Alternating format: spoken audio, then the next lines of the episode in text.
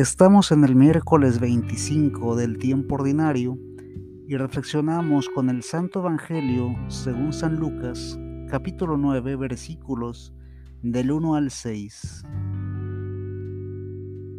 Jesús reunió a los doce y les dio autoridad para expulsar todos los males espirituales y poder para curar enfermedades.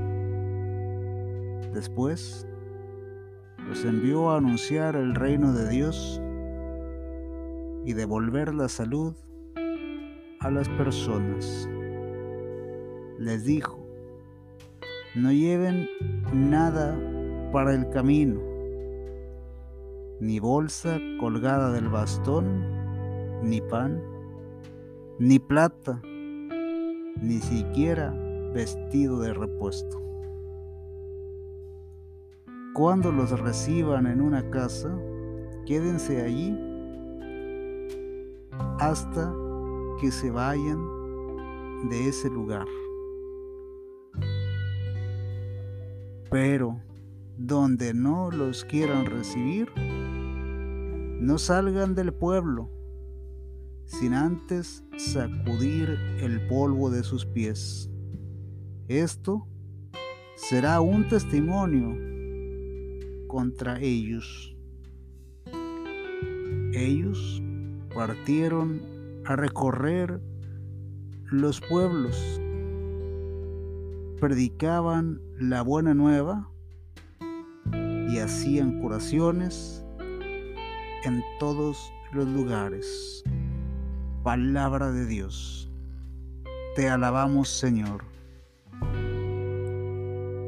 Entre la providencia y la necesidad de la palabra de Dios, se nota en este pasaje que los discípulos harán la experiencia de la providencia, pero también nos da para entender que siempre hay alguien necesitado de Dios y dispuesto a escucharlo.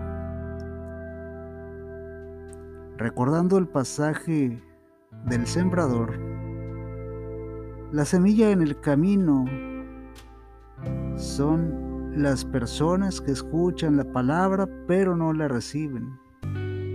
La semilla sobre roca son los que escuchan y reciben la palabra, pero no resisten ante la prueba. La semilla entre espinas son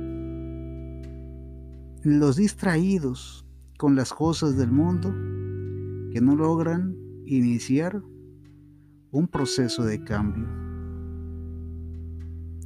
Sin embargo, en mi experiencia y opinión, las anteriores son etapas que preparan la tierra, que es el corazón de la persona, para recibir la palabra y que ésta produzca el fruto de la conversión constante.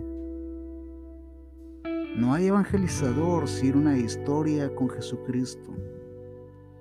Todos los seguidores de Jesús tenemos un testimonio. El estilo de vida cristiano no es fácil, aunque vale mencionar que es mejor vivir con Jesucristo que vivir sin Él. No importa cuál sea la etapa en la que estés viviendo. Lo que importa es que puedas recordar que Jesucristo está tocando a la puerta y quiere tratar contigo. El Señor nos bendiga, nos guarde de todo mal y nos lleve a la vida eterna. Amén.